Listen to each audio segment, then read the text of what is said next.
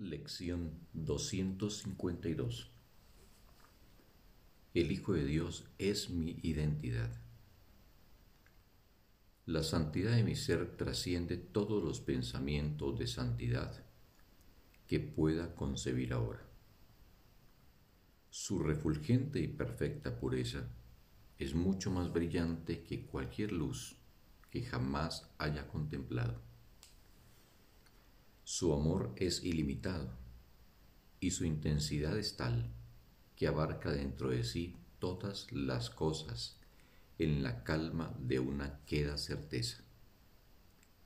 Su fortaleza no procede de los ardientes impulsos que hacen girar al mundo, sino el amor ilimitado de Dios mismo.